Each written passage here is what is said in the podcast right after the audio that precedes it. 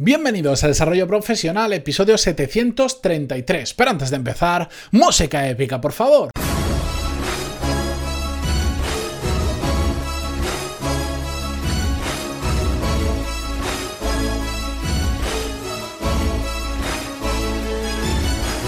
Muy buenos días a todos y bienvenidos a Desarrollo Profesional, el podcast donde hablamos sobre todas las técnicas, habilidades, estrategias y trucos necesarios para mejorar cada día en nuestro trabajo.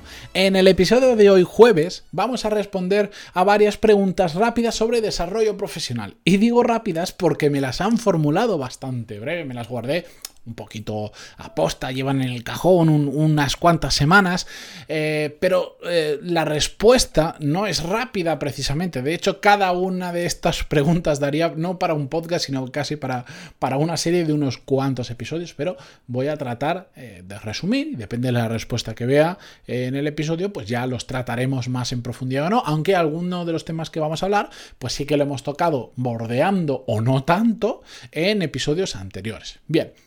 La primera pregunta nos la envía Pablo J y dice así, hola Matías, te lanzo una pregunta corta y simple, pero que me da vueltas en la cabeza desde que dejé hace unos pocos años la universidad.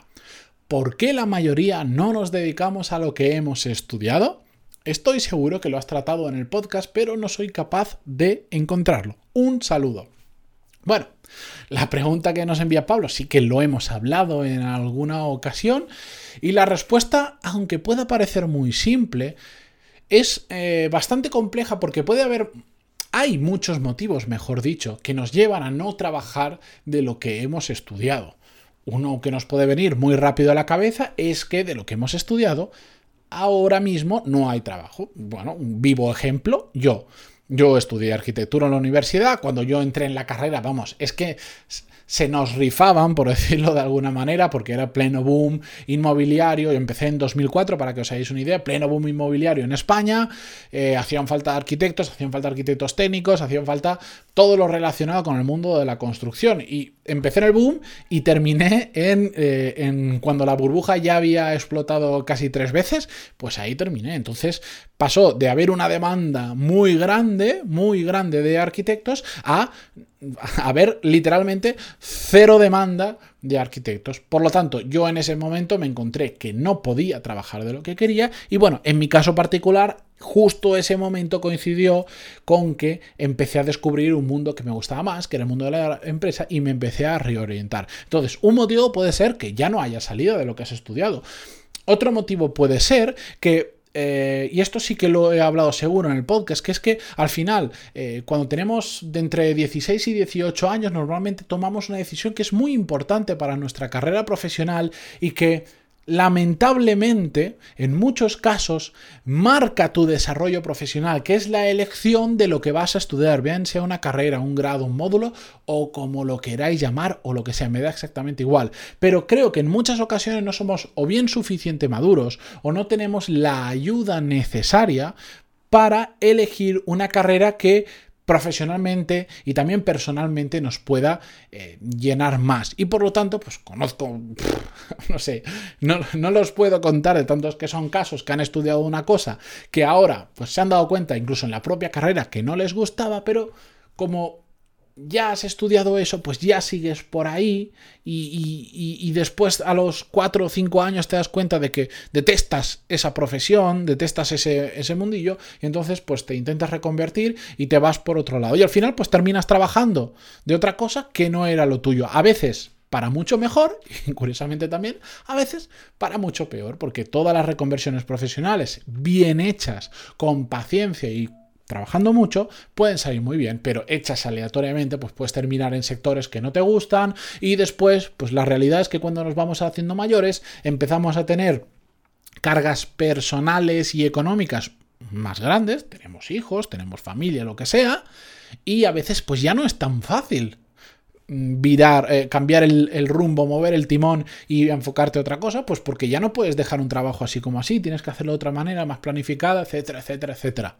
Ese es otro motivo por los que muchas veces no nos dedicamos a lo que estamos estudiando o simplemente eh, a lo largo de nuestra carrera profesional encontramos oportunidades muy buenas que están relacionadas con lo que hemos estudiado, pero poquito a poco empiezas a cambiarte de sector sin darte cuenta de un puesto a otro, a otro, a otro, y de repente cuando miras atrás dices, pero, pero si yo estudié, por ejemplo, derecho, y ahora estoy en, temas, eh, no sé, en temas de contabilidad o estoy en temas de gestión, que tendrá que ver la gestión con el derecho, absolutamente nada. Pero de repente, bueno, pues por como te vas moviendo en la empresa o en el sector, te encuentras con que no te dedicas a lo que habías estudiado. Y no pasa absolutamente nada. Es que realmente yo creo que todo esto viene de una programación que tenemos en la cabeza desde que nacemos, que aquello que estudiamos en la universidad o cuando terminamos el colegio, el instituto, es a lo que nos tenemos que dedicar toda nuestra vida. Y lo he dicho muchas veces y lo repetiré muchas más.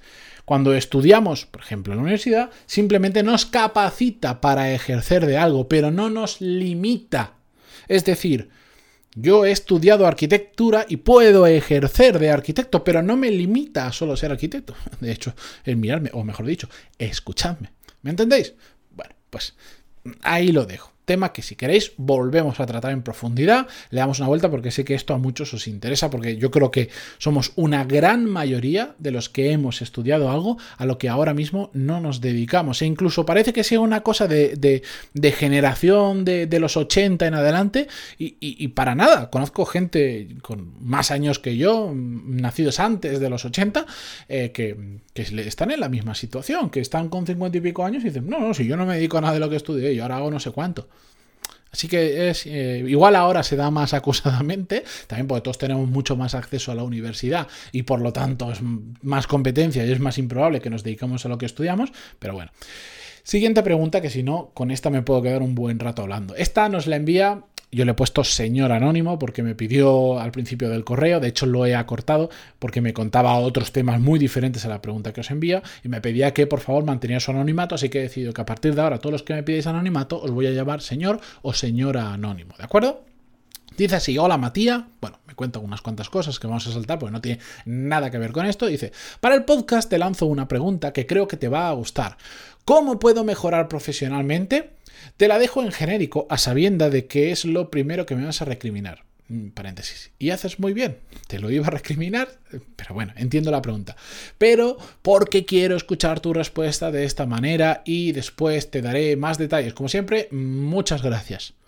La pregunta atentos es ¿cómo puedo mejorar profesionalmente? Sí, me cuesta mucho responder a este tipo de preguntas eh, genéricas si no me dais unas dos horas aproximadamente para responderlas. Pero como sé que ahora mismo ya estáis mirando el reloj como diciendo, si ya lleva casi ocho minutos, ¿va a estar dos horas? No, no os preocupéis. Ante preguntas genéricas, consejos genéricos que después habría que, según cada caso, empezar a profundizar y a ver detalladamente qué haríamos. Pero hay una base que no cambia. Me da igual a lo que os dediquéis, me da igual lo que os guste, me da igual absolutamente todo. Una de las mejores formas, y que esto lo, en mis cursos lo enseño, para mejorar profesionalmente, es de nuestro trabajo. No, por ahora no pensemos en, historias de me voy a reconvertir profesionalmente, que igual en, en, muchos casos hace falta, pero no, en lo que ya estás haciendo, simplemente detecta cuáles son las dos o tres claves para convertirte en un crack de lo que estás haciendo y pon foco en ellas, una por una. He encontrado dos, pues en esas, he encontrado tres, pues en esas tres. Pon foco una por una, sea lo que sea. Por supuesto, esto lleva a un proceso. Por supuesto, esto no es un ejercicio fácil en el sentido en que no va a venir nadie de fuera y te va a decir, bueno, la clave es esta, esta y esta. Así, de la nada. No. Hay que pensar, hay que reflexionar, hay que buscar ejemplos, hay que hablar con mucha gente del sector, con muchos profesionales de éxito de todo esto, o por lo menos con algunos, para entender cuáles son, entender y extraer esas dos o tres claves de tu trabajo y entonces después hacer como un pequeño plan de formación, que si lo digo así parece que esto haga falta una, eh, una superconsultora que tenga que venir PricewaterhouseCooper a hacernos una consultoría. No, simplemente decir, pues yo quiero, tengo que aprender porque una de las claves es, no sé, lo que sea, Es que no, me sale un ejemplo porque puedo poner tantas cosas. Eh, y no quiero que en este caso os quedéis con la cosa en concreta, porque eso depende de cada uno y de cada trabajo. Lo que sea, pues buscad todos los libros, buscad personas de referente de las que podáis aprender, buscad mentores para eso, buscad personas que os puedan ayudar, buscad vídeos, buscad cursos, buscad máster, buscar eh, artículos, buscar post, eh, hablar mucho de ese tema con otra gente que comparta las mismas inquietudes o que quiera aprender, de, aprender la misma o esté desarrollando la misma habilidad. Hay mil formas que podemos desarrollar esa habilidad, pero lo importante es detectar cuáles son las dos o tres claves de nuestro trabajo que nos van a hacer convertirnos en crack y que nos van a hacer ir un pasito más allá. Sinceramente, se, me cuesta pensar, tendría que ponerme a pensar como una bestia, pediros ayuda para que pensáis conmigo y me enviarais feedback para encontrar un puesto de trabajo en el que si te conviertes en un auténtico fenómeno de lo que estás haciendo, no mejoren tus oportunidades de mejorar profesionalmente. Ahora mismo, y de hecho cuando estaba preparando este episodio, lo he pensado y es que no me ha salido, es que hasta del ejemplo más tonto te puedo decir, si en eso mejoras esto, esto, esto, o más o menos, porque no me para hacer una reflexión de todo lo que he pensado sobre exactamente las claves de los ejemplos que me han venido por la cabeza, pero estoy segurísimo que en cualquier cosa tienes oportunidades de mejorar profesionalmente. Con esta respuesta genérica, pero por cierto, muy válida, me despido por hoy, no sin antes recordaros, si queréis enviarme vuestras preguntas, sean más cortas, más largas, no pasa nada, simplemente tardaré un poquito más o menos en contestar, pantaloni.es barra contactar. Y encantadísimo, de verdad, de ayudaros en todo lo posible. Los que me habéis escrito alguna vez, ya os, consta, y, alguno hasta me ha respondido y me ha dicho, madre mía, no me esperaba una respuesta eh, tan larga o una respuesta tan, tan currada. Y pues bueno, está mal que yo lo diga, pero es que la gente está muy agradecida, pues porque al final me gusta mucho lo que hago y, y me gusta mucho ayudar y además me gusta que mi manera de ganarme la vida, sí, de ganar también dinero, sea ayudando a otras personas. Es genial, pero bueno, eso es otra reflexión casi de, viernes, que por cierto, mañana tenéis uno de estos episodios sin guion, sin escaletas, que además me gusta mucho. Hasta mañana.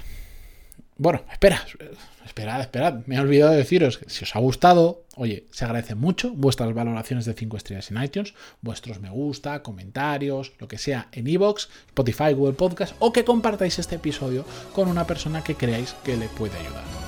Ahora sí, hasta mañana.